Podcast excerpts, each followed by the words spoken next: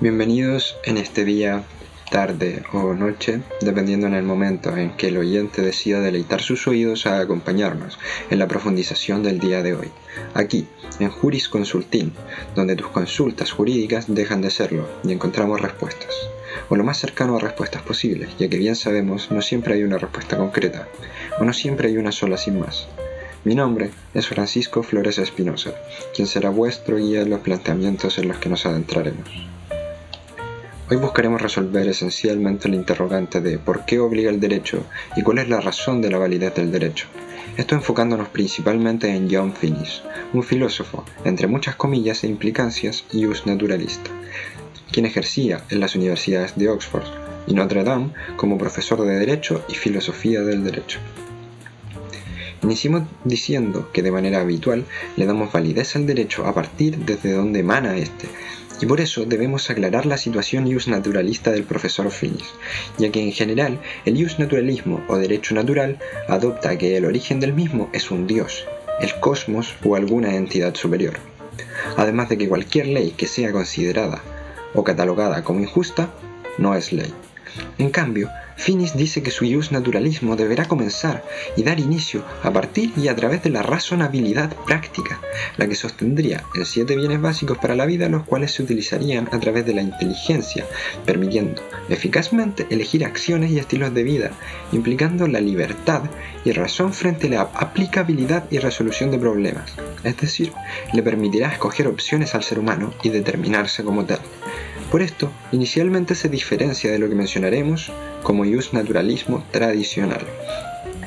Además, el profesor considera que el derecho poseerá autoridad moral, ya que a través de este medio es como se llegará y buscará procurar el bien común, lo cual será la salida o solución sobresaliente para las demandas impuestas por la coordinación y convivencia social.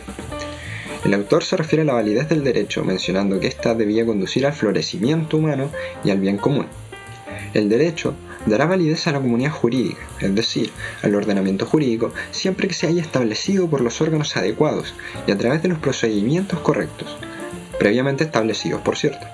Esto tomando en cuenta que nos vamos a referir a una lógica positivista, en contraposición al pensamiento de Finis, ya que este último no descartaba, ni menos desbarataba, el uso de la norma en sí, pero creía necesaria la necesidad de justificar esta con la primacía o promoción de los principios antes nombrados el bien común y el florecimiento humano.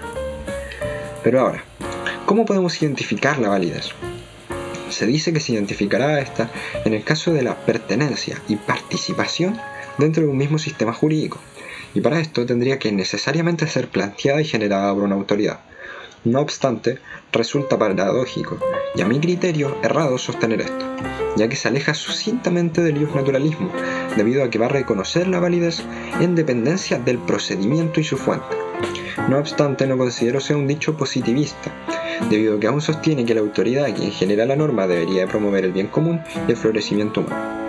Por esto la validez no va a depender netamente de un solo aspecto formal, reafirmando que la validez del derecho va a depender de si pertenece o no a un sistema jurídico. La norma a través del derecho se justificará mientras se desprende de las raíces o principios de lo que entendemos como el derecho natural. Los principios justificarán a su, su vez dándole validez al derecho en sí, ya que Finis decía que justifican el ejercicio de la autoridad en la comunidad y explican la fuerza obligatoria de las leyes positivas. En consecuencia, justifica considerar ciertas leyes positivas como radicalmente defectuosas, precisamente en cuanto a leyes por su falta de conformidad con estos principios. Hace un par de minutos mencionamos y dejamos sobre la mesa el término de ius naturalista tradicional. Ahora, catalogaremos a Finis como un ius naturalista racionalista, debido a que este, de manera opuesta al tradicional, se basará en que los principios morales guiarán el bien común, también antes nombrado, por cierto, que se encontrarán naturalmente en la razón humana y a través de esto se buscaría derivar el resto de las normas. Bien mencionamos en un inicio que la lógica ius naturalista menciona una aceptación acorde a si la ley es justa o no lo es, no obstante, nuestro filósofo se refiere a este dicho de manera crítica, debido a que menciona que si bien la ley se considera injusta, sigue siendo ley en primera instancia. Respecto a esto, tristemente tengo que estar de acuerdo, ya que a pesar de que en muchas ocasiones consideremos injusto algo, no significa de inmediato vaya a dejar de serlo. No obstante, contamos con la posibilidad de utilizar herramientas para derogar o reparar entre comillas esta ley. Finis decía que frente a una norma injusta no es derecho en sentido central, pero en sí sí lo era. Esto debido a que era una norma catalogada como defectuosa por no cumplir su función. Pero ¿cómo catalogarla de defectuosa? Pues el autor nos dice que las normas válidas que no promueven el bien común son válidas, pero con un sentido defectuoso. De estos finis, dice, y procedo a citarlo, lejos de negar validez jurídica a las reglas inocuas, la tradición otorga explícitamente, con esto refiriéndonos a las leyes injustas, validez jurídica a las reglas inocuas ya con el fundamento de y en el sentido de que estas reglas son aceptadas en los tribunales como orientaciones para la decisión judicial. Ellas satisfacen los criterios de validez, establecidos por las reglas de validez constitucionales o de otro tipo. De manera conciliatoria, para finalizar, podemos entender que John va a mantener una postura ligada a la esencia de lo que podríamos entender como ius naturalista.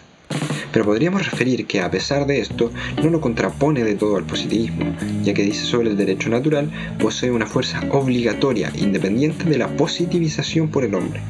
No obstante, justificaba el positivismo de la norma, mientras éste fuera justificado en el florecimiento humano y el bien común.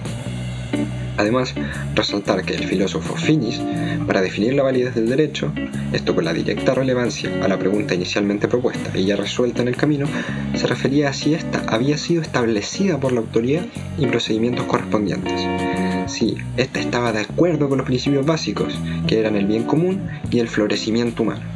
Además, sería válida si esta norma o ley lograba ser justa, tomando como precedentes lo anteriormente mencionado, debido a que en la razonabilidad práctica descansa el concepto de validez del derecho.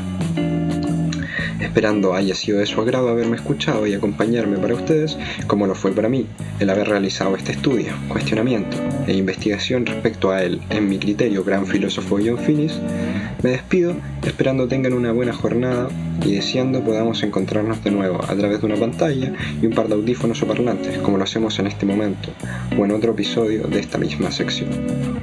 Hasta luego.